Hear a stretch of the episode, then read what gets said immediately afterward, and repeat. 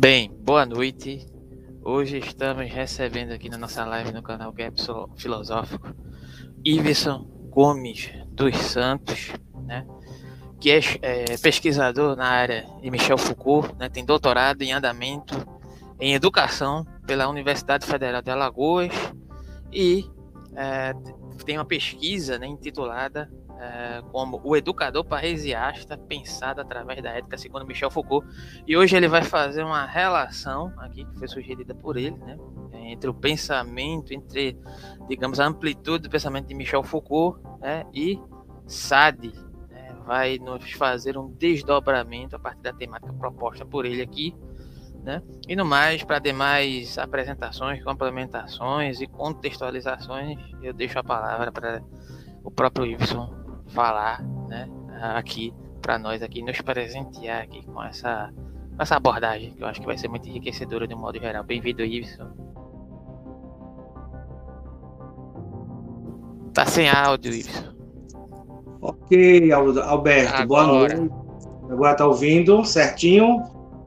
Boa noite a você, Alberto. Boa noite a todos, a todas. Certo? É uma satisfação muito grande estar aqui participando do seu Gap Filosófico, certo? A gente já havia conversado em algum momento atrás, né? E, na verdade, essa proposta de falar sobre Michel Foucault e Marquês de Sade foi uma inquietação que foi sugerida, digamos assim, por alguns amigos, né, que têm interesse sobre a obra Foucaultiana e a obra sadiana, né? E e eles me provocaram, vamos dizer assim, diretamente, houve uma provocação, por que não falar sobre o Foucault de Sade, né? Vamos falar assim dessa forma. E eu disse, por que não também a gente falar sobre o Foucault de Sade, né? Então, estou aqui, né, me apresentando, é, é, na, enfim, na é verdade, é, muito satisfeito, né, por estar aqui. E vamos iniciar esse tema que, na verdade, a própria a própria temática é uma colocação que nos inquieta, digamos assim, né? É, quando eu falo sobre a proposição Foucault e Sade, uma leitura possível, e eu coloco o termo possível entre parênteses, é uma, é uma provocação, ou é uma amplitude, ou é uma necessidade de dizer que talvez haja possibilidade da fala do Foucault sobre o Marquês de Sade, certo? É óbvio que Michel Foucault era afeito à literatura francesa, por ele ser francês também, e ele tinha né, uma predileção, vamos dizer assim, pelos escritos né, dos, dos libertinos e dos libertários. Dentre eles, o próprio Marquês de Sade, como nós chamamos o Divino Marquês. É, quando a gente fala sobre Marquês de Sade, a gente precisa situar algumas, algumas, alguns traços, vamos dizer assim, históricos sobre esse personagem que era um personagem real, vamos dizer assim, que possivelmente não tivesse uma vida tão agradável em seus livros como assim ele falava ou assim ele dizia. O, quando a, é, a Revolução Francesa chegou ao seu ápice, havia na Bastilha praticamente três personagens lá, presos. Dentre eles, um era o Marquês de Sade, que não era Marquês, né? mas a gente vai encarar dessa forma. Quando a gente pensa no Marquês de Sade, eu quero já situar de, da forma discursiva, eu fiz algumas anotações aqui para tentar é, pegar os 30 minutos de, de fala que eu tenho e fazer a intersecção entre Sade e Foucault, obviamente, a gente fala o seguinte, que o Marquês de, de Sade ele tem um discurso erotológico. E vamos usar essa interpretação que é o discurso erotológico. É o discurso que fala sobre a sexualidade do mal. Então já é um ponto principal, onde a gente sabe que toda a sexualidade do Marquês de, de Sade em seus escritos, certo? Como 120 dias em Sodoma, La Philosophie, L'un de Boudoir, ou a filosofia na alcova, que eu vou me deter um pouco mais a essa obra, é, trata sobre, sobre um discurso do mal, voltado para o mal de uma certa forma.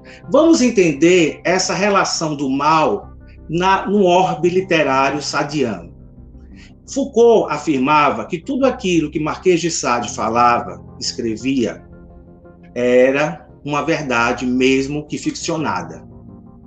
É importante frisar que uma verdade mesmo ficcionada nos leva a duas questões: a palavra verdade e a palavra ficção. Verdade tem um sentido grego que vem de aletheia, que é desvelamento. Né? Quando eu sou ou estou sendo desvelado, né, eu estou mostrando a verdade de uma certa forma, que para Foucault não é uma verdade voltada, vamos dizer assim, ao pensamento metafísico dos gregos socráticos, né, como Platão, mas sim como uma formação histórica das verdades possíveis de serem ditas em cada período social, cultural, político e econômico. E o Marquês de Sade, né, sendo até republicano, vamos dizer assim, tinha sua verdade ficcionada. Quando eu falo em ficção, eu falo em uma narrativa fabulosa, né, em algo, vamos dizer assim, que não se condensa com o real existente pragmático, né, num orbe discursivo. Pois bem, o discurso de Sade nada mais é do que uma linguagem sem fala e gozo ou sexo sem sujeito. É importante frisar que essa linguagem sem fala e esse sexo sem sujeito tende a objetificar as suas personagens ou seus personagens dentro, de, dentro das suas obras. Para isto, nós vamos pensar numa obra é, do Divino Marquês chamado A Filosofia na Alcova ou La Philosophie de Boudoir. A filosofia na alcova, ela, ela tem um, ela tem alguns precedentes que a gente precisa se amparar inicialmente. Primeiro, que é a alcova, e primeiro, qual é a filosofia estabelecida pelo Marquês de, de, de Sade nesse livro em específico. Era filosofia, não era filosofia? Já adianto que não é, não é uma filosofia como nós entendemos como, como amizade, a sabedoria, como filia, vamos dizer assim mas era um discurso possível é, de uma forma literária, narrativa, quase que teatral, certo? Sobre os fundamentos de três personagens principais: Eugênia, ou Eugenie, de 15 anos, Domacé e Madame de Saint-Ger. Né? São três personagens principais. E alcova, onde entra neste processo? Alcova nada mais é, é para que todos percebam, do que um quarto hermeticamente fechado e sem paredes. É um quarto turco. Né? Ah, Pensa-se que uma alcova seria um quarto aberto, com janelas, ventilados, com vários cômodos do jeito do mesmo quarto, mas não, é um quarto simples. Né? E já nessa localização, vamos dizer assim, de território, nós podemos situar a linguagem como sendo né, imiscuída, vamos dizer assim, de sem sujeito né? De um gozo sem sujeito, já que o quarto nada fala a não ser a sexualidade. O Marquês de Sade, em sua obra Filosofia na, na Alcova e os 120 Dias em Sodoma, traça um perfil caracteriológico das suas personagens da seguinte forma. A primeira personagem, a gente tem a Eugenie, que é uma jovem de 15 anos de idade, que vai ser iniciada, vamos dizer assim, é, nas práticas da libertinagem, uma jovem virgem. Temos o Dom Mancé, que é um homem, vamos dizer assim, irmão da Madame de Saint-Ger, né, que eram irmãos incestuosos, cúmplices, que vão iniciar né, a jovem Eugenie, entregue pelo próprio pai, nas ordens da erotologia, ou como a gente pode fazer, do movimento do mal para o mal esse mal, me entendam bem, entendam o próprio Sade muito bem, que é o mal voltado ao cômputo da alcova, de um quarto fechado, sem sem janela, né? E que tem como premissa é, a prática, né? É, vamos dizer assim, intensiva, ostensiva da sexualité, da sexualidade do mal. Foucault, em um ensaio que ele tem, muito chamado Sade, Sargento do Sexo, é um ensaio de 76 e eu quero situar esse ponto principal. Em seu final deste ensaio, que é uma, que é uma entrevista, Foucault ele vai dizer quais são as questões que ele está de acordo e não está de acordo com a obra sadiana. Lembrando de, é, sempre é bom frisar de que para Foucault todo o discurso ou a discursividade de Marquês de Sade eram verdadeiras, mesmo sendo fictícias, né? Todas as obras que, que se possa imaginar voltadas é, às práticas licenciosas de uma sexualidade que foge é, de uma relação a priori de procriação e de um prazer que se entende, vamos dizer assim, socialmente aceito, eram ficcionados, ele estava numa obra literária. Foucault, neste ensaio que eu acabo de falar, Sade, Sargento do Sexo, que é de 1976, em uma entrevista que ele dá é, para um pesquisador que trata sobre os filmes, dentre esses filmes, por exemplo, os filmes do Pasolini, né? Ele vai falar basicamente em sua estrutura molecular o que ele é, quer ou sempre quis falar sobre o Marquês de, de Sade. E eu abro aspas nesse momento e presto a devida homenagem né, a, a, a Foucault com o seu Sade. Vamos lá. Ele fala o seguinte: como você sabe, abre aspas, eu não sou a favor da sacralização absoluta de Sade. Então, nós já podemos pontuar de que, apesar das práticas né, é, de, que, que foram convencionadas, por exemplo, no século XIX por Kraft e Ebling, na psicopatologia, na psicopatologia sexuais, como sadismo e práticas outras, sadismo, masoquismo, etc., Foucault ele vai afirmar de que ele não sacraliza o Marquês de, de, de Sade. Mas por qual motivo ele vai falar sobre isso, né?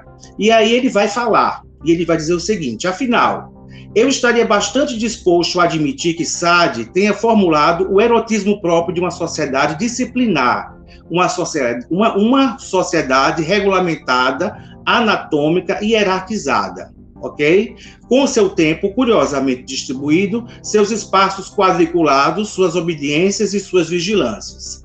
Então, mesmo assim, havia de uma certa forma, uma sociedade regulamentada dentro da sociedade sadiana amoral. A moral é sem moral, né? Temos o imoral e temos o amoral. Então, o ponto principal é que o Marquês de Sade não era sacralizado, né, com é, pelo, pelo viés de pensamento Foucaultiano.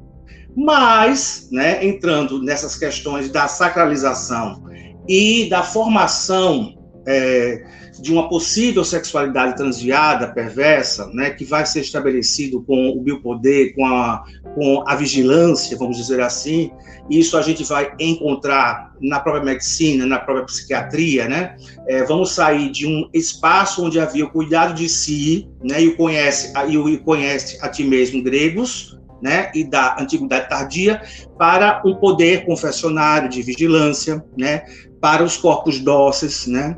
E que o próprio Foucault sinaliza isso nas Palavras e as Coisas, dentre outras obras, né? Vigiar e punir. E Sade não foge dessa perspectiva também, é, é, vamos dizer assim, de vigilância e de punição para aquele que saia da sua alcova. Voltando para para a obra citada, Filosofia na Alcova ou a Filosofia d'Anne Le Boudoir. É, basicamente, a jovem Eugênia, ou Eugenie, ela começa a ter as suas experiências sexuais e filosóficas, né? tanto com o Domancé, irmão de Madame Sanger, que era uma preceptora, vamos dizer assim, a pedido de, a pedido de seu pai. Então, ela tem diversas experiências, as mais possíveis que você possa imaginar, no orbe é, das sexualidades, né? E como a prova de ela ser uma libertina considerada afirmada, ela precisaria fazer com que um dos lacaios é, da Madame de Saint-Ger profanasse a sua própria mãe, né? E assim aconteceu. Então a obra em si, ela é muito crua e panfletária também, mas ela nos instrui em alguns momentos a, alguns pontos nodais que precisamos observar. O primeiro dele é o seguinte: o que já foi dito é, é uma amoralidade, né? Não se tem uma moral, vamos dizer assim, estabelecida, né? Ou seja, não se tem um vínculo no qual se rege uma lei que coloque proibições. Tudo é permitido dentro da alcova sadiana. Pois bem, A mesma forma como a gente pode pensar de que os textos literários da filosofia da alcova, ele tem a necessidade de dizer uma verdade, mesmo que essa verdade seja ficcionada. Eu volto ao termo ficção. Mesmo que essa verdade cruel, erotológica, do mal, volte, né, vez ou outra, a ser lembrada pelo próprio Foucault de que ali estávamos em um ambiente fabuloso, em um ambiente ficcional, em um ambiente libertário.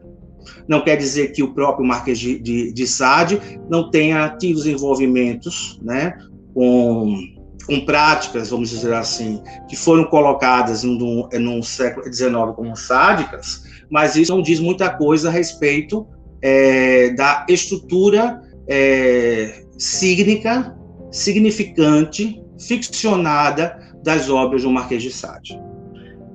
Nesse ponto, nós encontramos três elementos né, que são importantes de serem ditos. Primeiro, o Marquês de Sade ele, ele propagava o seu gozo, ele propagava o seu prazer, mas ele propagava também uma certa verdade. O gozo, como a gente entende, é, uma, é um tipo de satisfação. Se eu for encaminhar para a psicanálise, por exemplo, o gozo é aquele que não tem um nome, é o das ding, é a coisa, vamos dizer assim, né? É, é o que, na, na, verdade, nos movimenta em termos de relações muito mais instintivas do que, do que relações subjetivas. O Marquês de, de, de Sade, pela ótica Foucaultiana, era aquele que preservava o seu gozo, mesmo em sua estrutura instintiva, mesmo em sua estrutura sem nome, inominada, das ding, a coisa, certo? Como movimento né, como um, vamos dizer assim, como é um caminhar né, pulsante para a sua escrita.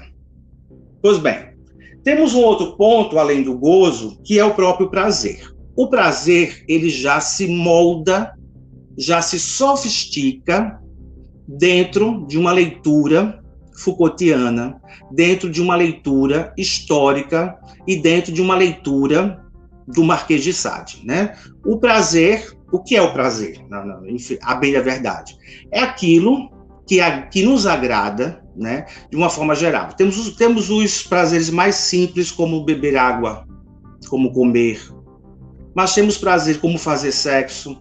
Mas temos os prazeres voltados aos fetiches, às relações, vamos dizer assim, de fantasias, de enunciados fantasiosos, que o nosso significante discurso estará sempre imbuído em mais falar e mais dizer e em mais gozar, como falava o psicanalista Jacques Lacan. Jacques Lacan tem um, um texto dele na Ética da Psicanálise e tem nos seus escritos Kant e Sade, né? Não vem ao caso tratar sobre esse ensaio sobre Kant e Sade. Mas na ética da psicanálise, a ética do desejo. Né? E, e obviamente, que a ética do, do desejo é a ética da falta nós precisamos sempre nos recordar que aquele que deseja é aquele que estabelece em si uma falta. Uma falta que vai ser, por sua vez, pensada em algumas obras, como o Banquete de Platão, quando Sócrates retoma a fala de Diontima, dizendo que o amor veio de um Deus astuto, né, Poros, e de uma mãe é, penúria, de uma mãe pobre, penha. Então, o amor é aquele que se articula na sua falta para conseguir o seu objeto amado. Para Sade, esse objeto será sempre o outro, não o sujeito. Pois bem, em toda a sua escrita literária, a gente retoma a própria Madame de Saint-Germain, ela se coloca frente a Eugenie, Eugênia, né, como um sujeito e a Eugenie como um objeto. A partir do momento em que a jovem Eugênia ou Eugenie se torna, vamos dizer assim, preparada para o mundo das devassidões, preparada para o mundo das práticas erotológicas, ela se torna sujeito e será preceptora de novos objetos e aí sucessivamente, né? Então, inicialmente é um gozo ou sexo sem sujeito e uma linguagem sem fala. É interessante a gente pontuar isso. Não é possível uma, uma linguagem sem fala. É, na escrita literária, nós temos o termo literatura, que vem de litera. do latim, que por sua vez significa letra. Então eu posso afirmar de que a letra sadiana é a letra na qual a linguagem, quer seja ela verbalizada, quer seja ela pensada, quer seja ela corporificada, ela não tem um endereço próprio da lei paterna. Isso nós já entramos nos caminhos que o próprio Foucault irá fazer as suas costuras com a psicanálise lacaniana, quando ele diz o seguinte, que nós precisamos de uma metáfora paterna, de uma lei que estabeleça o processo civilizatório e que nós possamos nos relacionar afetivamente, nos relacionar intelectualmente através dessa lei ou dessa metáfora paterna. Sade, como sendo amoral, tenta burlar frequentemente a lei paterna. Obviamente, friso, mais uma vez, em sua verdade literária, em sua verdade ficcional, em sua letra. Ok? Pois bem, a coisa sadiana, o dasding sadiano, o desvelamento, né, a verdade, a verdade é, é sadiana, ela vai se colocar dessa forma é, o sujeito que objetifica o outro sujeito, que por sua vez se torna objeto, para que esse objeto se torne futuramente o sujeito. É um tipo de dialética. É uma dialética voltado, voltada. É, se nós fizermos um juízo de valor ao mal, às serviços físicas, às serviços morais, as práticas, vamos dizer assim, que, que fujam de uma normatização estabelecida em um processo histórico, tanto pela igreja, tanto pela comunidade, tanto pela sociedade ocidental. É, palavras né, que a gente retoma sempre do nosso Michel Foucault. Pois bem, obviamente que a gente falou sobre o, sobre o prazer, que são as afecções afetivas, psicofísicas, o gozo, aquele que nada existe, a verdade, por sua vez, como sendo uma narrativa para o mal em Sade, e uma perversão que, se nós colocarmos no francês perversion, nós teríamos uma versão paterna. Isso já foi pontuado por Jacques Lamillère, que era um psicanalista, que é uma versão paterna, é uma forma de transgredir a lei que eu acabei de falar. A lei absoluta, a lei do pai, a lei que, que institui um totem para que nós possamos viver, de, vamos falar assim, sem grandes monstruosidades, em nossa fala, em nossa prática, em nosso discurso. Cabendo dizer que monstruosidade nesse sentido é, está evado é, de conceitos, né, que são influenciados pela cultura judaico-cristã que nós temos, né, e por é, culturas, vamos dizer assim, advindas de um de uma propedêutica, de uma introdução é, política, de uma introdução moralizante. Pois bem, é, o Sade Foucaultiano é o Sade que diz o seu gozo. A personagem Eugenie aprende a falar sem falar do seu gozo, apenas sentindo o seu prazer. Pois bem, é, com esta premissa, nós observamos né, que existe um signo, uma letra, uma litera, que a filosofia da alcova, lá a filosofia d'Anle Boudoir, irá nos dizer, né? A letra é goze, goze mais. Não pense no seu gozo, porque é impossível pensar em algum momento, a não ser que se faça parte, digamos assim, de um processo de análise, de van e etc. Mas a função sadiana, pensada por Michel Foucault, e também analisada de uma forma de, interse de intersecção por Jacques Lacan, é goze e goze mais. E nessa forma de gozar, o prazer ele é estabelecido, é um prazer, vamos dizer assim, mnemônico, de memória, certo? E é um prazer da própria prática. Prazer da dor, o prazer do prazer. É, Foucault não trabalhou Sacha Mazoc, a Vênus de Pele, que é considerado o pai, vamos falar de uma forma muito grossa, o pai do masoquismo, por exemplo, mas nas relações sádicas e nas relações, nas relações masoquistas há um certo equilíbrio. Todo sádico é um pouco masoquista e todo masoquista é um pouco sádico. Pois bem, é, para finalizar, né, é, é importante dizer que é, o francês Michel Foucault e o francês Sade falavam sobre desejo, sobre sexualidade. A seu modo, Foucault, de uma forma histórica, e o Marquês de Sade, de uma forma literária, levam em consideração a forma literária como sendo a base ou a premissa, digamos assim, é, da escritura sadiana.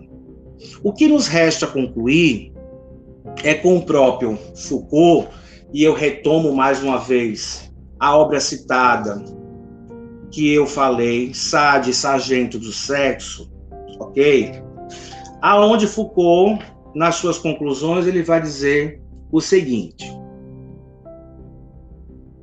talvez tenha sido Sade tanto pior para a sacralização literária, tanto pior para Sade. Ele nos entendia, é um disciplinador, um sargento do sexo, um contador de bundas e de seus equivalentes.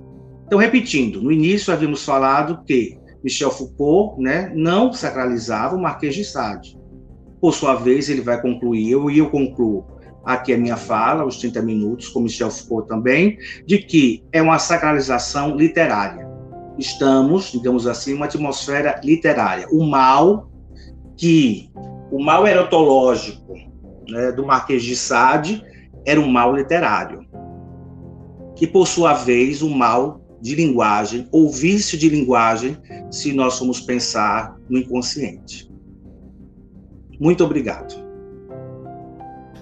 Bem, aproveitando aí a finalização desse seu, dessa sua exposição, né, me mete algumas questões e aí Gabriel está presente aí, se ele tiver interesse em colocar alguma questão, ele se manifesta aqui, que aí ele entra aqui ao vivo e a gente coloca. Mas primeiramente eu vou é, pontuar algumas questões que, que foram me vindo à cabeça na, através da sua exposição, que é justamente essa relação de Foucault com a psicanálise. Né? Essa relação de Foucault pela psicanálise e diante da questão que você colocou dessa relação de Foucault com Sade. Né? Me parece que em determinado momento, né, é, o Foucault, quando ele se debruça, é através do que você colocou aqui em determinado momento, e através da própria colocação que você fez aí, da relação do próprio texto de Lacan, que remete a essa questão de Kant com Sade, né? em determinado momento, é, parece que de certo sentido é o que Lacan diz, né? em certos aspectos, que, é, digamos, Sade é, perpetuaria um, um imperativo categórico invertido diante do âmbito moral kantiano, né? digamos assim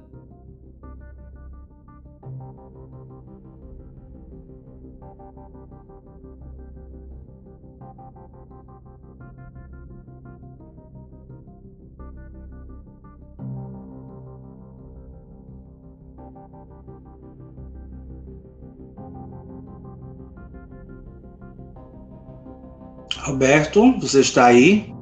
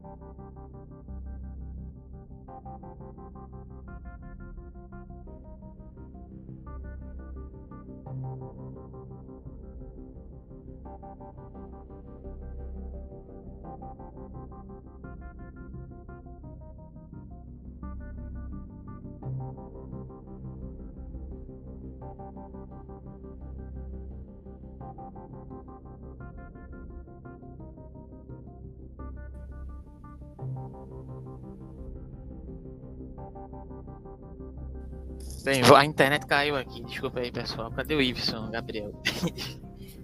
Oxe, você que tava falando como eu vou saber? eu tava esperando por ele. Manda uma mensagem aí. A internet caiu aqui.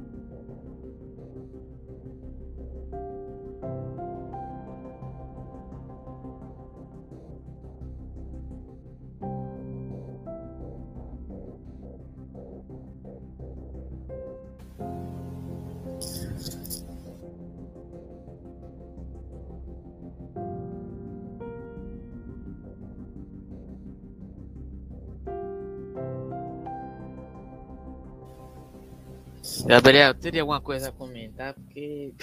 Abre a tua câmera aí rapidinho para poder a gente pelo menos finalizar o vídeo.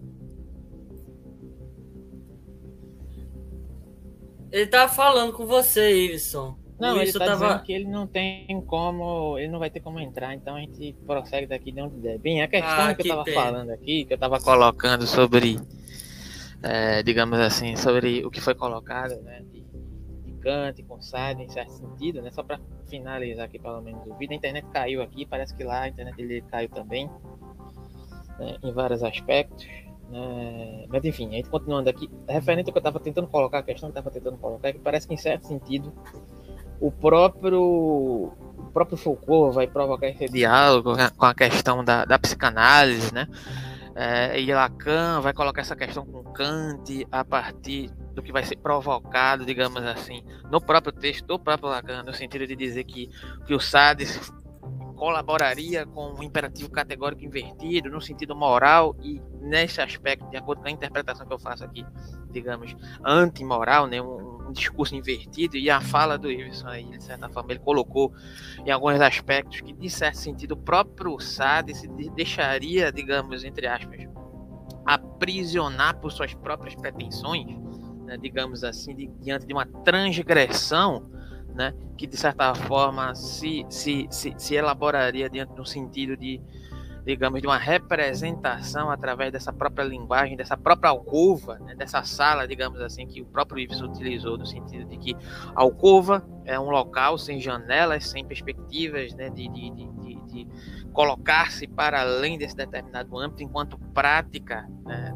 dessa, dessa suposição né, a partir da composição de Sade enquanto prática do âmbito, digamos assim, sexual, né, que é proposto por Sade, né, a minha pergunta seria no sentido de que É, será que o Foucault ele também interpreta como diante do, do, do, diálogo que ele provoca com a própria psicanálise, de informar que a, a psicanálise é uma, um próprio aprisionamento, ou digamos, em certo sentido, é, a psicanálise se associaria, digamos assim, como um direcionamento proporcional em alguns momentos que Foucault coloca como, é, digamos assim, como, como paralelo a um discurso confessionário. Né? A psicanálise, em certo sentido, ela serve como um, um, fio condutor, isso no primeiro momento, quando Foucault se coloca como um crítico da psicanálise. Né? Em outros momentos, ele, de certa forma, ele vai se valer da própria psicanálise para poder constituir a sua própria, digamos, é, teoria. Parece que ele entrou aí, né?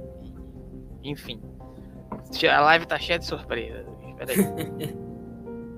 Bem-vindo de volta, Iveson. Eu já tava ah, encerrando. Ah, até que fim, Iveson. Tem uma pergunta muito que quero te fazer. Eu já estava encerrando aqui a live, né? Mas o que eu estava querendo colocar, não sei se, se, se, é justamente essa questão, né? Como é que vai se reverberar? Não sei se você estava assistindo, mas eu vou tentar reformular. Deu, deu, uma, deu um tiltzinho, não foi? No, na rede, né? Mas a rede é falha. Mas vamos lá. Você estava você tava falando alguma coisa relacionada ao, ao, ao, ao imperativo categórico colocado por é, Lacan no texto Sade, é, Kant Sade, né? Essa, essa reversão, digamos assim, é isso, Alberto? Era nesse sentido. E aí a questão da psicanálise em Foucault, né? Como é que Foucault, a questão que eu estava querendo colocar é justamente nesse sentido. Foucault, em certos momentos, vai fazer uma crítica à psicanálise, né? Em, em outros momentos, ele vai se valer de alguns aspectos da psicanálise, né? Para, de certa forma, é, construir suas percepções acerca dos diagnósticos que Foucault se pretende. Né?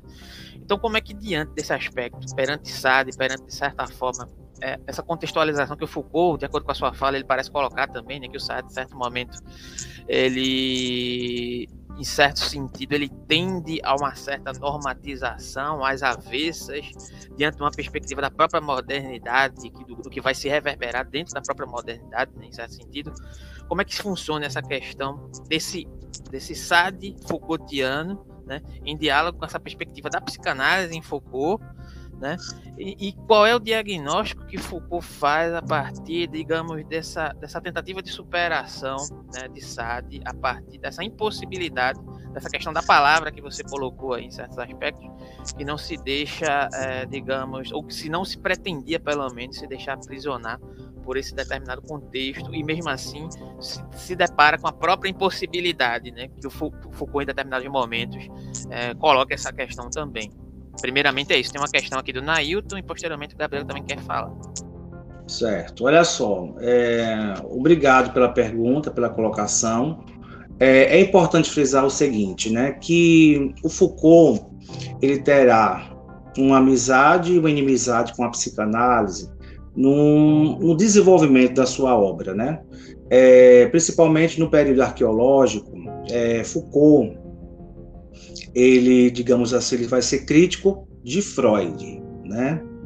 É Freud, o pai da psicanálise, né? O, aquele que sistematizou o inconsciente, as relações de sonho, as relações de atos falhos, de parapraxias, dos sintomas, de uma certa forma, Foucault é, pensará de que é, a psicanálise ela tem a mesma relação com as confissões, né? E por isso né, ela, é normativa, ela, é norma, ela normatiza, digamos assim, é, os corpos dóceis. Entretanto, com Jacques Lacan, ele já terá uma, uma aproximação. E essa aproximação ela vai se dar primeiramente é, por Lacan ele ser é, um psicanalista estruturalista, né? E Lacan sendo psicanalista estruturalista, é, tra, é, traçava os meandros da própria linguagem, ou seja, o inconsciente né, é, estruturado como uma linguagem. O inconsciente que tem metáforas e metonímias. Para Freud, era a condensação e o deslocamento, e para Lacan, são as metáforas e as metonímias. Foucault ele vai é, existe até um texto chamado que é um autor é, que Jacques Lacan estava num auditório onde Foucault falava sobre o que é um autor, que é o, é, é, o que é o sujeito autor, né, a função autor, né, E nas relações estabelecidas com Lacan, ele vai escrever que ele é que ele é o, o, o Lacan, ele é aquele psicanalista que vai ser o salvador da da psicanálise. Pois bem, mediante essas representações, né, esse contexto histórico, quando se fala sobre o SAD Foucaultiano, nós podemos pensar que também há o SAD lacaniano, que se comungam, que se investem entre si. Obviamente que o SAD Foucaultiano ele é mais literário, ele também apregou as próprias normas, né? Dentro desse espaço, dessa alcova, por exemplo, nós temos os 120 dias de Sodoma, onde bispos, governantes, imperadores participam né, de 120 dias de orgias inimagináveis, que você possa imaginar em termos de orgia. Dentro, dentre é, dessas orgias, nós encontramos coisas absurdas. Eu vou citar só um exemplo dessa obra volumosa, que por sinal foi escrita na Bastilha, né? Os 120 dias de Sodoma. É, de práticas que se faziam com mulheres, por exemplo, em que é, os libertinos, né, colocavam uma ratazana na vagina das mulheres, costuravam e deixavam que essa ratazana comesse as vísceras, ou seja, o útero, o intestino, etc. e tal, até que a vítima morresse. Eles tinham gozo com isso. Existe também um outro momento na própria obra 120 Dias de Sodoma, que nós encontramos é, os indivíduos, vamos dizer assim, os sujeitos é, da libertinagem, né, que praticavam práticas masturbatórias, onanistas, ouvindo uma mulher é enterrada viva através dos seus gritos. Ele gozava. Então, quando a gente fala, quando eu digo que a lei sadiana é a lei do gozar, é a lei que burla a lei paterna freudiana, Foucault estará de acordo com essa afirmação. Né? E aí há um encontro, há uma paragem, vamos dizer assim, há uma miragem entre Foucault e Jacques Lacan. Esse é o sentido básico. Com relação ao imperativo categórico, sim, né? É, na verdade, é uma crítica, é uma crítica muito bem saudável que Jacques Lacan vai fazer com relação é, de que o, o Marquês de Sade ele propôs, vamos dizer assim, uma inversão desse imperativo categórico, né? aonde aquilo que, se, que, que, que, que tenha sido, digamos assim, bom, considerável para mim, que universalize isso, né? E na prática sadiana, no discurso sadiano, na linguagem sadiana, né? É, essa inversão se dá da seguinte forma: é, queimem os libertinos em mente, no pensamento né? É, mas deixe-os viver.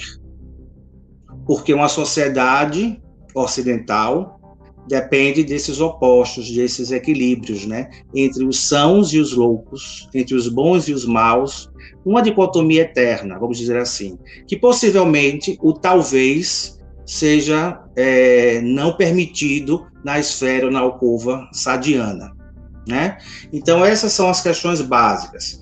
É, Foucault era, digamos assim, um crítico de Freud, mas tinha como, mas tinha Jacques Lacan como sendo aquele que salvaria, ele até tem um texto falando sobre isso, que salvaria a psicanálise, né, digamos assim, é, através de um olhar estruturalista de Fernando Sussi, né, um olhar onde é, o significante e o significado são pontos nodais para se estabelecer um, um, processo dialético, de discursivo, né? O entendimento que nós temos de Sussi, por exemplo, nós temos aquele que emite, aquele que recebe e a mensagem. O emissor, o receptor e a mensagem. Essa é a lei básica da estrutura cígnica, digamos assim, por Fernando de Sussi. Lacan como estruturalista, etc. E tal, vai fazer uma, uma inversão, né, valorizando muito mais o significante do que o significado, é, e do que o signo. o, é, do, é, do, do, signo, né? É, vamos, vamos tentar traçar isso de uma forma bem didática. Por exemplo, nós temos a palavra casa. Para Suci, o C, o A, o S o A são signos, são, são significantes. A junção desses significantes, desse signo, desses signos, formam um significado. Porém, para Lacan, ele faz uma inversão, né?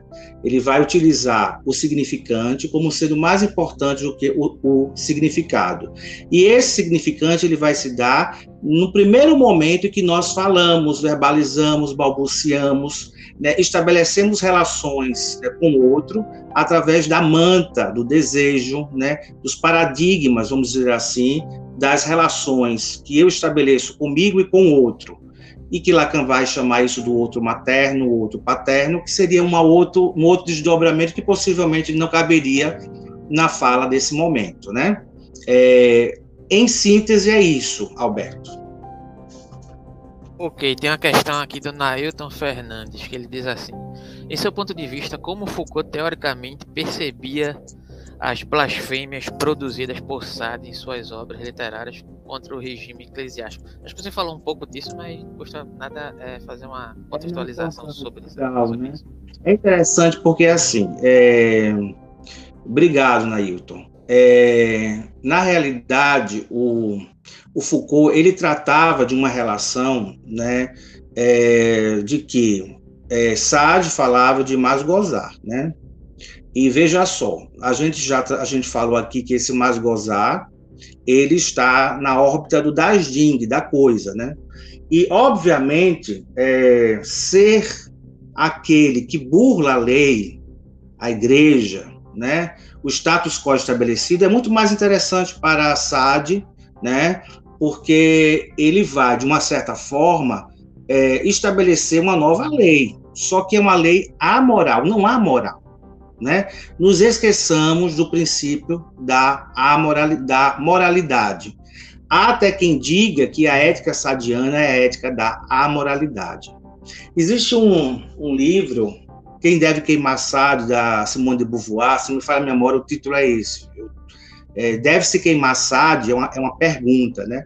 A Simone de Beauvoir, ela vai colocar suas questões de que será que Sade, de fato, ele deve ser ogerizado, tripudiado, né, pela nossa sociedade ocidental, pelo nosso século XXI, agora eu coloco, é, Simone de Beauvoir há de responder que não, que Sade faz parte né, desse laço social estabelecido entre as relações que visam as sexualidades, os desejos de uma forma geral.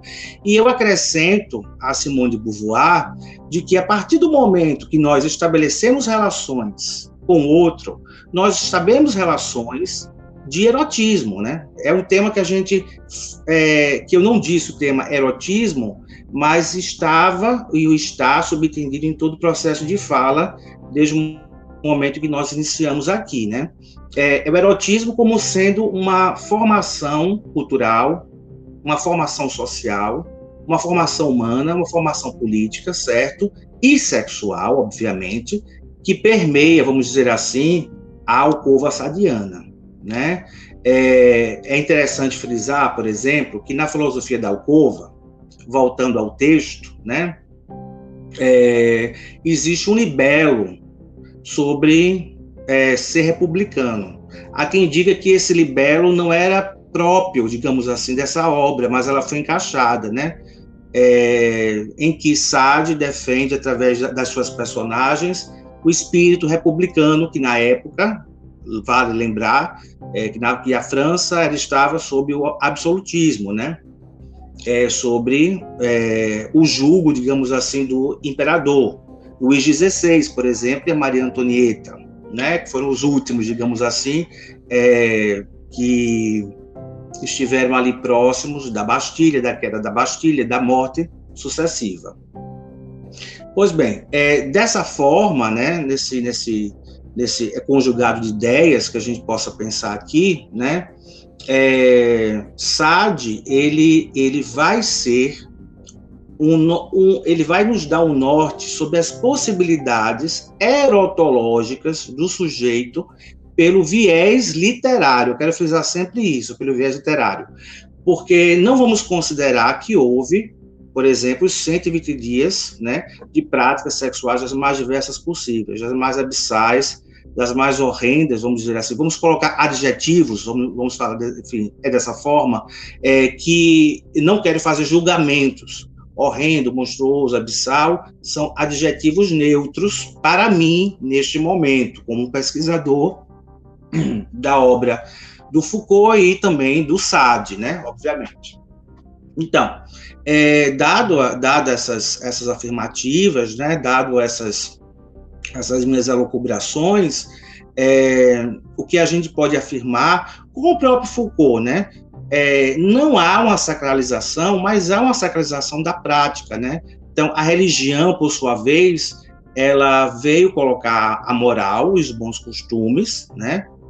Ordenar a sociedade. Somos gratos a ela também, porque graças à civilização medieval, por exemplo, grandes universidades foram erigidas, né? A gente não pode né, é, dizer, por exemplo, que a Idade Média, como querem dizer, a Idade da Escuridão, né? É, que até é politicamente correto falar dessa forma, né?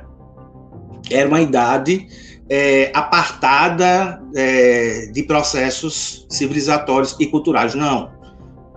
A Universidade de Bolonha e tantas outras foram criadas em período medieval, né?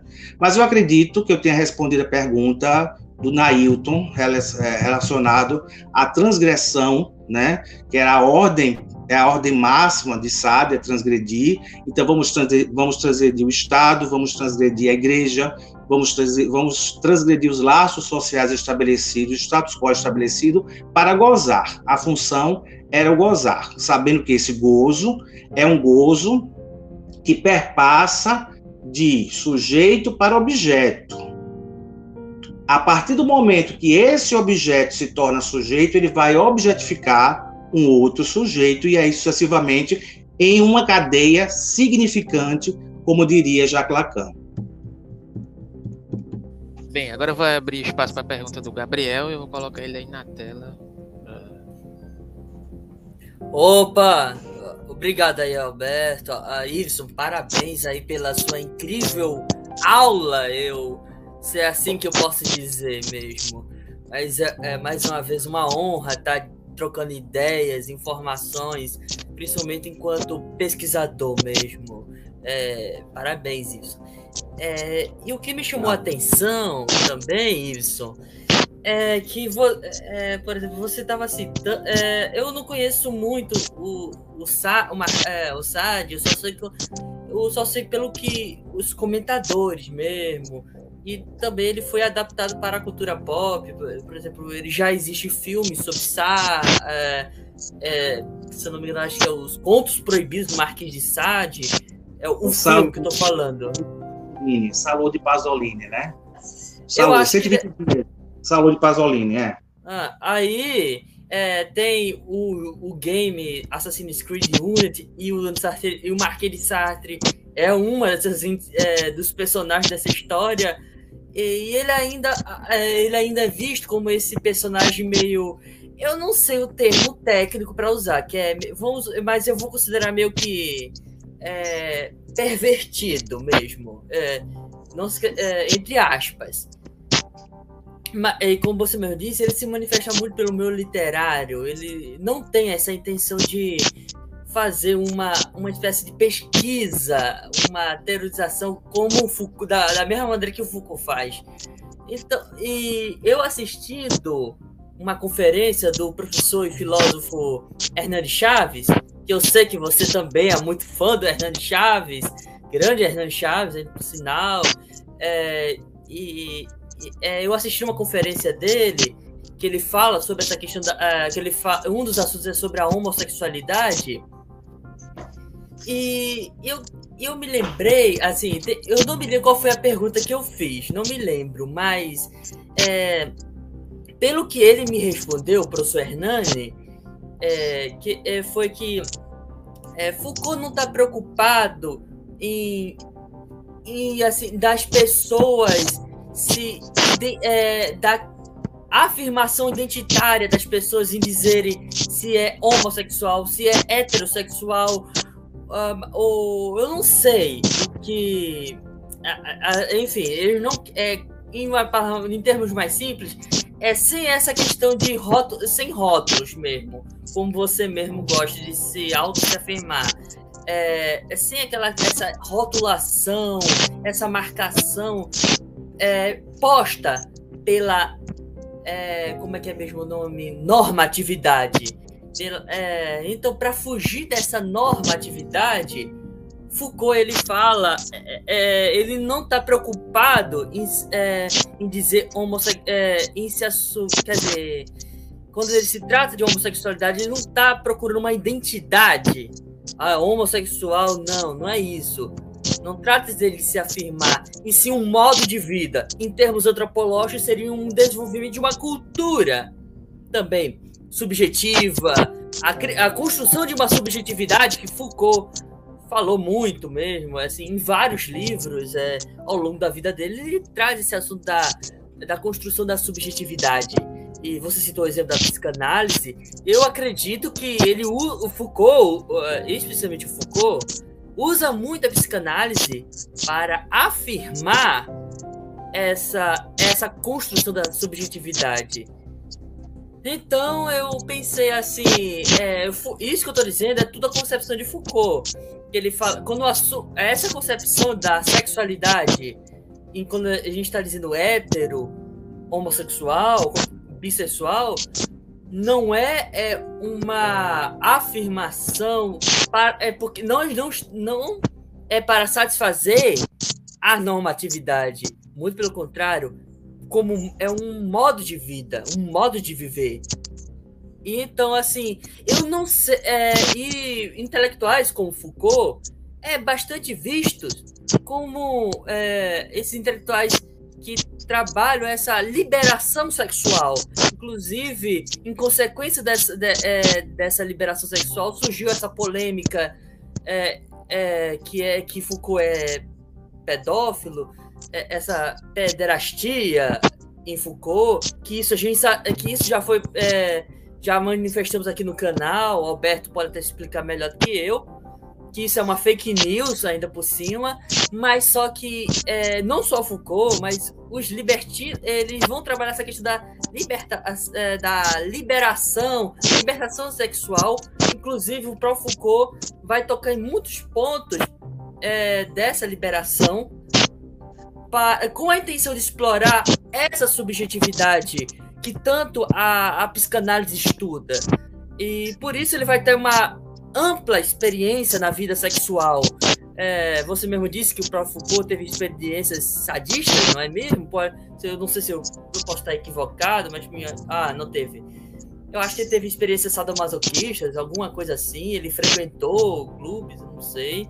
Mas eu, mas ele, te, é, mas ele é um, é, essas experiências que vão ampliar, é, vão ampliar o, o que ele conhece de, de, de sexualidade para formular as bases que Sim. ele vai ser trabalhada posteriormente na nos quatro volumes da história da sexualidade. Muito bem, muito bem. Onde eu quero chegar. Certo, eu que... pergunta, tá. porque aí eu vou também. É, ah, é que eu não cheguei na pergunta, não, Iveson. É, é, onde ah. eu quero chegar com tudo isso? O SAD, ele, é, é, porque teve uma questão que você falou dos libertinos. Eu não entendi em que sentido ele quer colocar os libertinos. É, e o Sade, ele está sendo esse. É, ele é aquele. É, com Foucault. A liberação sexual é isso? É, nesse sentido? Mas, ó, oh, fica à vontade para acrescentar ainda mais do que eu tô, que eu tô falando, tá? Fique à vontade. Eu acho que é um assunto que ainda merece mais é. aprofundamento. Perdão pelo Porque... por ter me alongado. Não, obrigado. E eu queria agradecer a Gabriel. Gabriel é um amigo meu, né? A gente tem uma longa data de amizade, né, Gabriel? Também estudioso de Foucault. É, assim, as suas inquietações foram boas e eu, eu vou falar em dois pontos principais delas que foram importantes. Primeiro, é o seguinte: quando você diz sobre a questão é, das formas ou dos tipos de sexualidade, vamos falar assim, Há um pesquisador Foucaultiano muito famoso chamado Frederic Croix, em que Foucault ele vai dizer que o Foucault, que o Foucault é o diagnosticador de seu tempo. né? Foucault ele não está ali para dizer se aquilo é errado, se aquilo é certo, né, se não é errado, não, não, não, é, não há esse tipo de relação em, em nenhum momento. Ele vai diagnosticar o que a sociedade, né, na qual ele havia se debruçado, pelo menos até o século do século XV em diante, né, ele vai fazer esse estudo sobre as, as normatizações, etc. e tal, os corpos dóceis, ele vai diagnosticar. Então, ele, na verdade, é um júri que não vai dar o voto de Minerva. Quem dará o voto de Minerva é aquele que lê a obra sadiana ou a obra Foucaultiana e coloca né, o seu ponto de vista, as suas inquietações, as suas inquirições e as suas pesquisas. Esse é o ponto principal. Com relação à biografia de Foucault, eu desconheço completamente. Algumas coisas eu sei, da biografia, mas eu não, eu não costumo trabalhar com esse aspecto biográfico, até porque a hermenêutica, de uma certa forma, ela é muito mais voltada à hermenêutica do Schleiermacher, né? que para você conhecer uma obra é necessário que você conheça a biografia é, do autor que fez a obra. E já houve né, outros hermeneutas, como Dilthey, o próprio Heidegger e o próprio Foucault, né, por sua vez, que é, irá estabelecer o texto pelo texto, né, leitura pela leitura. Né. É, com relação às formas de sexualidade, se eu, se eu conseguir entender, Gabriel, é, elas foram categorizadas. Eu, eu, eu, falei aqui sobre um, um médico chamado Kraft Ebling, né? E que falava sobre a, a, chamada psicopatologia sexuais. Ele dava uma nosografia de todos os tipos de perversidades ou perversões ou inversões que foram criadas no século XIX, veja bem. Nós estamos no século XXI com uma pluralidade né, de significantes sexuais, né? Não é à toa que existem várias siglas para definir as sexualidades de uma forma geral, que não é o campo do meu interesse. Pois bem, é, Kraft Ebner, ele vai é, falar, né, vai dar as suas representações, Freud irá assumir, e a medicina da época irá, irá assumir esses tipos de patologias, vamos dizer assim, é, até a homossexualidade ela está incluída dentre elas, porém, é, já no século já no século XX, ela vai perder o seu estatuto é, no CID-10 e no DSM-4 de, de patologia e não será mais uma doença, digamos assim, como é, vamos falar de uma forma mais, mais é, abrangente, a pederastia, a pedofilia, a zoofilia, a necrofilia e tantas outras, né? Em síntese é isso. Eu digo que Foucault era um pesquisador atento a seu tempo e, como fala Frederic Croll, um diagnosticador de seu próprio tempo. É isso. Muito obrigado, Ibson, pela exposição, né? Eu só queria colocar algumas questões sobre isso que o Gabriel falou, né? É, muitas vezes Foucault é interpretado, digamos assim, né? Por quem quer, quem quer criticá-lo e de certa forma mal, mal conseguiu lê-lo, né? diante do sentido de que ele está questionando, por muitas vezes, a questão do sexo biológico, quando na verdade ele está questionando como o sexo biológico, de certa forma, ele é apropriado por determinados discursos, né? dentre eles a própria psicanálise, né? ele fala sobre essa questão em um determinado sentido, no que você colocou, a psicanálise freudiana, né? as críticas que, que, que Foucault faz à psicanálise freudiana, como ela, de certa forma, ela direciona é, isso que é entendido como a questão do sexo biológico para um determinado parâmetro que é produzido, né, digamos, socialmente, é, politicamente, né, é, da questão da dominação dos corpos etc., que vai reverberar nessa questão né, da biopolítica posteriormente, em determinado sentido. Então, por muitas vezes, é, é como o Y falou, né, não, não existe o Foucault que, de certa forma, está batendo martelo sobre determinadas questões, mas ele está elaborando determinados problemas que são é, em certos sentidos, provenientes dessas apropriações feitas por determinados discursos né? inclusive pela própria psicanálise, em um primeiro sentido, diante dessa questão da, da crítica que ele faz à, à psicanálise freudiana, comparando a, a psicanálise, a, nesse sentido, a um discurso confessionário, né, que se apropria de uma, de uma de algo que é dito da fala e direciona para uma determinada normativa, inclusive por, diante dessa questão de como você vai constituir a, a, a própria sexualidade numa, questão que vai reverberar é, diante da, da, dessa multiplicidade de discursos sobre ela mesma, né, quando, enquanto normativa, digamos assim. Mas aí, só para finalizar, né, assim, muito brevemente, porque a gente já está explorando demais aqui hoje, acho que você deve estar tá cansado, querendo dar uma descansada aí, né? É, como é que, de certa forma, Foucault, por muitas vezes, ele, ele detesta ser chamado de estruturalista? É, há vários momentos que ele praticamente ele, ele se enfurece quando é chamado de estruturalista, mas ao mesmo momento, mas ao mesmo tempo, na verdade, é, é, ele dialoga muito fortemente com vários movimentos estruturalistas, com o próprio Lacan, o segundo sentido que no qual você mesmo colocou aqui. Como é que funciona essa questão na sua interpretação é, do estruturalismo na obra de Foucault, né? E aí você já pode ficar à vontade para poder finalizar aí a sua fala. Desde já eu já agradeço, mas eu vou me despedir novamente aí é, de você aí para a gente finalizar aqui esse momento. Olha, eu que agradeço, viu, Alberto, pela, pelo convite, né? É, fico muito feliz em ter participado, né? Esses períodos que a gente tem participado de lives, e várias lives, desde o ano passado, né? Atividades remotas são cansativas algumas vezes, e me, e me pareceu que essa não foi. E o convite seu muito generoso, do próprio Gabriel também, né? Que foi o intermediário, digamos assim, o Deus Eros entre eu e você, ó, Alberto. Aonde Gabriel nos colocou. Veja bem, muito bem a sua pergunta, eu gostei, e veja só é, recentemente, Roberto Machado ele faleceu, né? E Roberto Machado afirmava o seguinte: Foucault, de, de fato, ele tinha repúdio ao tema estruturalista, é, isso se encontra é, no, na obra o que é o autor, né, o que é um autor, onde ele tem um, ele tem um gládio, ele tem um, uma certa inquietação com, com um dos entrevistadores, ele não ele nega ser estruturalista, né, mas eu acredito que ele era estruturalista, mas também, por que não, pós-estruturalista. Aí, é que, aí é que, na verdade, a gente vai se afirmando em termos de leitura e, e intelectualmente com a, a obra Foucaultiana. Né? Ele tem aquele, ele tem o um momento é, arqueológico, o um momento genealógico e aquele momento que eu chamo, né, da, da ética, né? Vamos dizer assim, onde ele trata sobre os últimos volumes da história da sexualidade e sua fala a, a coragem da verdade, né, nos seus seminários. Então, assim, se fosse para categorizar Foucault, eu, eu diria que ele era pós-estruturalista por ter negado em vida ser estruturalista, né? É, não, não, eu não entendo o termo pós-moderno para Foucault. Eu acredito que é um grande engano, né? Tratá-lo como pós-moderno, até porque a modernidade ela ainda está tardia, né? Como fala Habermas, por exemplo, né? Que não tem nada a ver com Foucault, mas Habermas cita isso, né?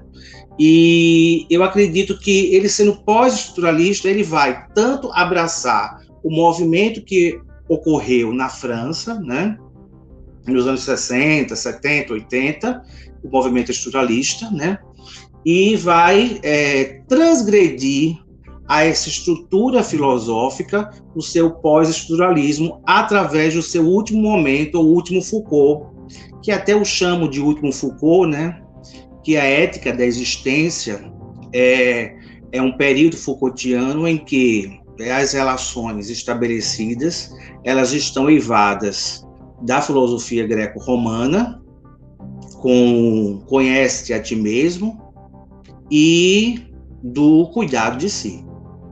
Né? Para estabelecer um cuidado e um conhecer de si mesmo, é necessário que eu tenha um princípio ético. Né? E o princípio ético ele está abraçado em um processo histórico, cultural, né?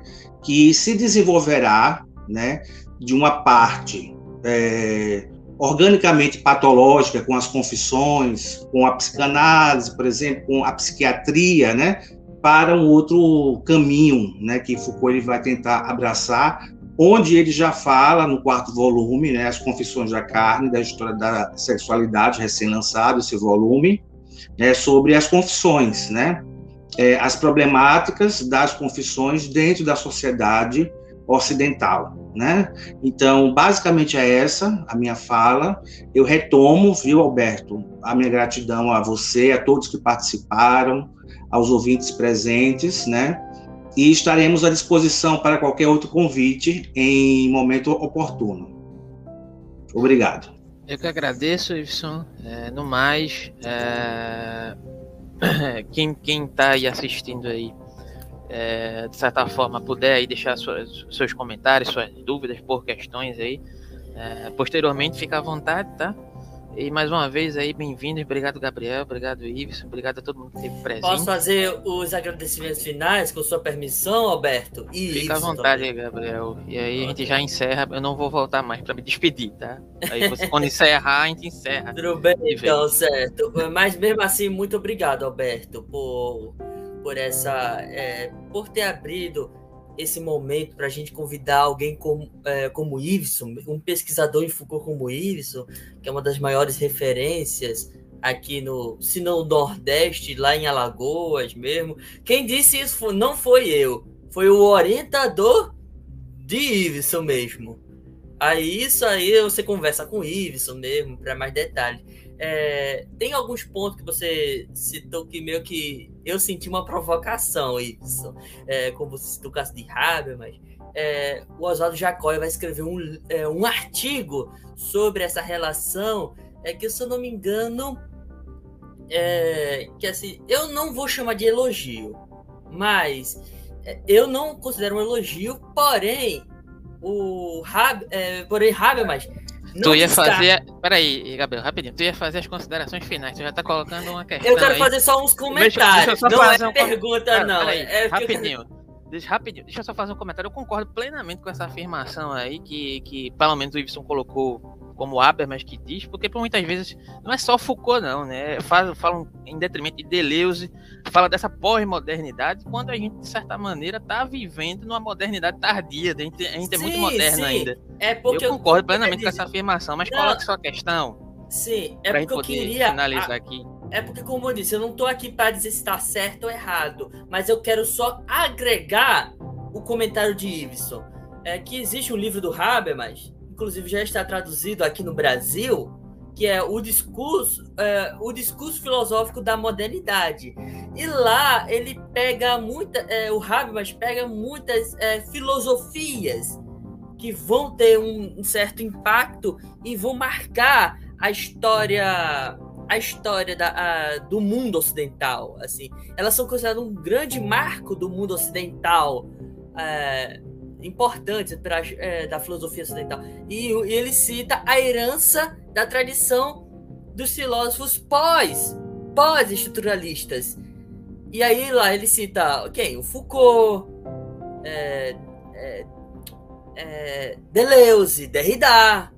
E aí, como eu disse, aqui, é, como eu disse, ele não está. É, eu acredito que não é a função do Haber. Eu não li, mas eu só estou ouvindo. Eu ouvi comentadores, pesquisadores falando, eu não vejo como elogio, mas o Habermas não discorda que houve um impacto importante para a história da filosofia no mundo ocidental com a influência de vários filósofos, como, por exemplo, os pós-estruturalistas franceses com Foucault e Deleuze.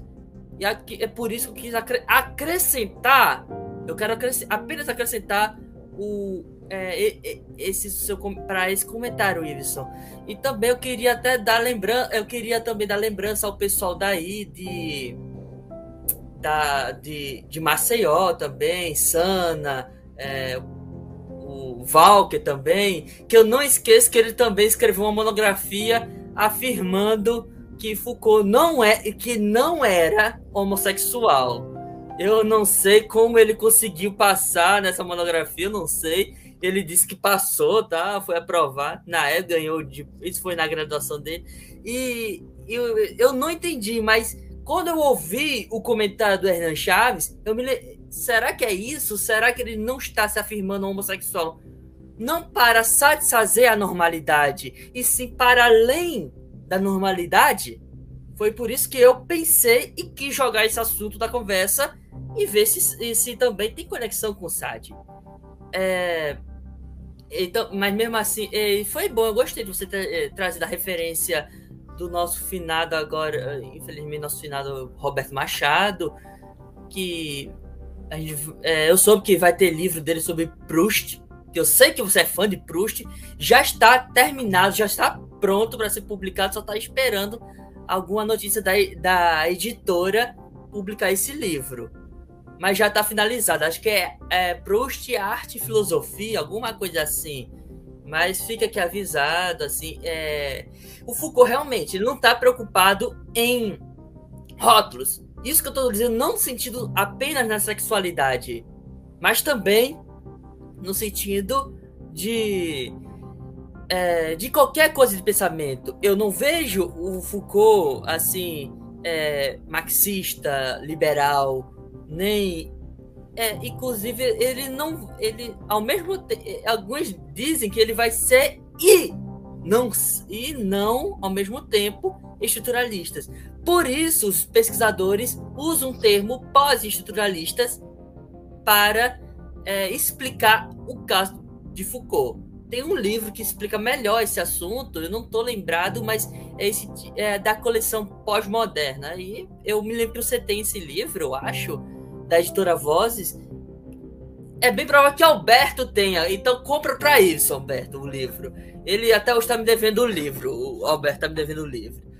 É, mesmo assim, mais uma vez, obrigado por sua aula. Isso aqui não é live, foi aula que eu, me, que eu senti numa, em uma sua numa palestra na UFAL.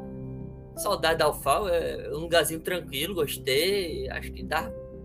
Eu, eu até hoje, assim, por mim, deveria chamar mais. E agora está enriquecendo com muitos pesquisa, uh, pesquisadores em várias áreas, inclusive da, da, da, da filosofia eu não sei como é a psicanálise lá na UFAL, mas eu acho que deve ter muitos aí e tal. Mesmo assim, obrigado, Iveson, essa grande pessoa, esse grande filósofo, psicanalista intelectual, participando aqui nesse momento, é, presenteando esse tempo para a gente. É, agradecimento é pouco. Quando acabar essa pandemia, ó, vem passar o carnaval aqui, Iveson, por favor Venha passar o carnaval aqui em Olinda, Recife. E com certeza Alberto vai acompanhar para você nos pontos turísticos. Se não eu, Alberto aqui, a casa dele está à disposição também. Tem eu, Alberto, agora, um novo amigo aí para levar a vida.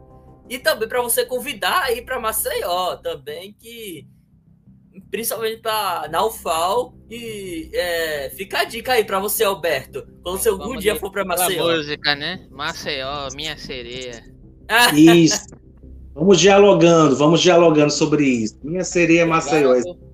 Obrigado, viu, Gabriel? Obrigado, viu, Alberto? Eu que, agra Gente, eu que agradeço. Muito obrigado. obrigado. E até a próxima. Boa noite, boa noite. Boa noite. Boa noite a todos. Até mais.